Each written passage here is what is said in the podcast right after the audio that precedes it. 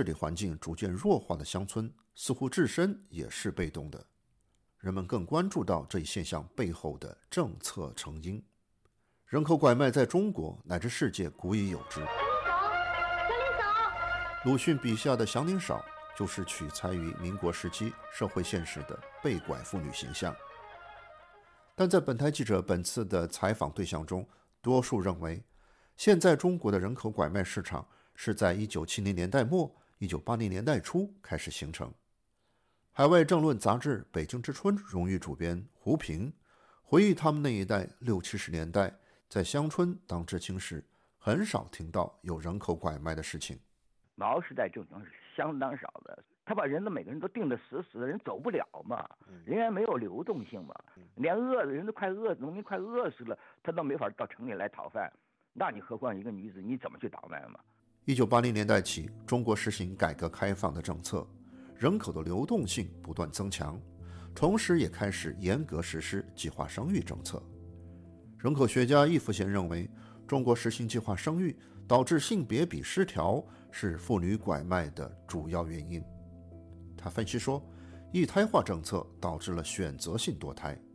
由于传统上偏爱男孩，受害者往往是女性，这导致中国性别比从1980年代就不断攀升。到两千年时候，一百个女孩对应一百二十个男孩。现在2020年，由于实行了二孩政策之后了，然后性别比才下降到一百一十一。但是仍然还是高于正常的范围。人口学一般认为，正常的性别比是男女比例保持在一百比一百零四到一百零七。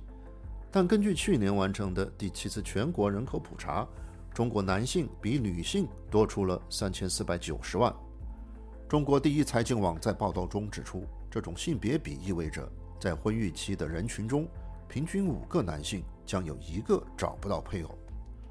性别比失衡还有可能触发了光棍村数量的增加。易福贤认为，光棍村的问题以前就存在，因为经济发展不平衡的原因，贫困乡村的男子娶亲难，但人口政策导致的性别不平衡加剧了光棍村的问题，使其从个例变成了普遍现象。美国三一学院农业学荣休教授王冠中则认为，改革开放之后的人口流动。也是光棍村形成的重要原因。本来就比例失调，那么然后呢，现在有自由流动以后呢，那么当地女子大量就外出，那么因此当地的那个男的比较能干的男的，他也是外出了嘛。那么因此呢，就留下来就是那种老实巴交，当然他本身又有就这个人所有的欲望，他都有嘛。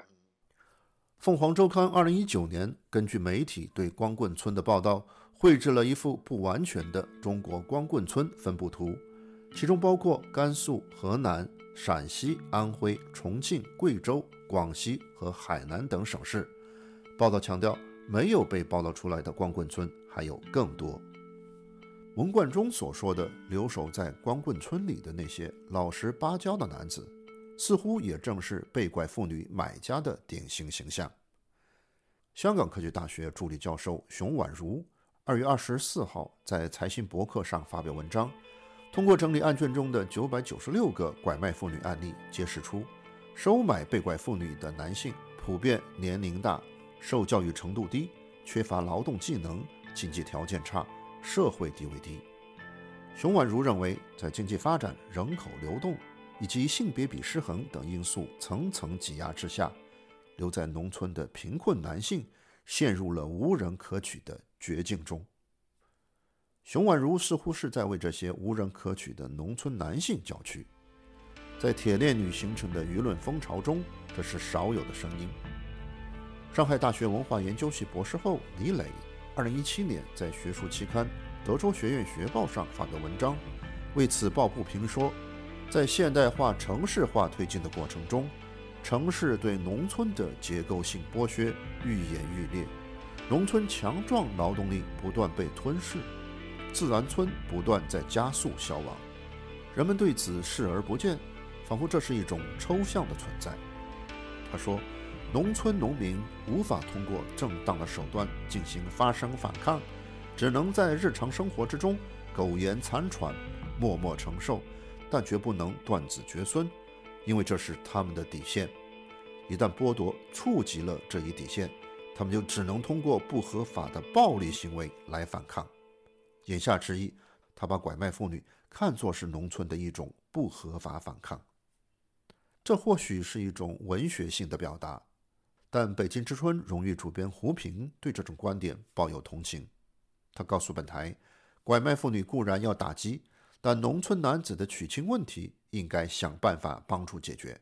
你现在很多所谓人口拐卖，他都是通过那种非法的，他都是打着婚姻中介的招牌，但是他是地下的，他实际上做的是是买卖的事儿，所以他这里头相应的婚姻中介也让他。呃，浮出水面到地面上来，你才好规范好管理，就需要有一定的法律，哪怕你是地方性的。他建议说，针对目前男多女少的现实条件，甚至可以采取一妻多夫的制度，因为人类历史上有类似的先例。一六五零年，也就是纽伦堡议会就通过了一个决议。就鉴于在呃这个三十年战争中，呃有大量的人死于这个战争、瘟疫、饥荒，当然要恢复人口，就明确提出，在今后十年，呃一个男人可以娶两个妻子。政府似乎并不缺乏打击拐卖妇女儿童的手段。正在举行的第十三届全国人民代表大会第五次会议上，中国总理李克强在做政府工作报告中提到。要严厉打击拐卖妇女儿童的犯罪行为，坚决保障妇女儿童的合法权益。但政府坚决的口吻并没有平息社会上对铁链女事件的愤怒和关注。三月八号，国际三八妇女节，网民在微博上、微信上贴出了大量铁链女的照片、图画和视频，以示提醒和警示。他们对政府的能力似乎充满疑虑。自1980年代以来，从中央到地方政府进行过多次打击人口拐卖的专项行动，但并未能有效清除人口拐卖的现象。前述那位警员分析说，这种运动式执法的效果的确有限。受访者不愿用自己的声音，我请同事代读。所以我觉得应该静下心来。我当了多年警察，我常常想，应该如何改进公安工作一盘棋。提高他的管理，让这种管理切合实际工作的需要。纽约州立大学的学者郑甜甜则在文章中指出，中国政府应该改变单纯依靠自上而下打击拐卖的行动，结合民间组织，尤其是妇女团体来应对妇女拐卖的问题。但实际上，从2012年开始，包括中国妇权这样的组织，尤其是有海外背景的民间权益组织。就受到政府的严厉打压，他们在妇女儿童权益等领域的作用已大为削弱。张晶告诉本台，这个比例呢，确实还是非常非常的低了，让人是是很心酸的。有那么大的群体，从这次铁链女事件可以看到，起推动作用的并没有民间组织的角色，而主要是在社媒平台表达的民意。借铁链女事件喷发出的汹涌民意，似乎成了被拐妇女在这个春天可以听到的最美好的声音。对揭露铁链女真相起到关键作用的前记者邓飞，三月五号在他的微信朋友圈转贴了河南省要求全面排查农村已婚智力精神残疾妇女情况的通知。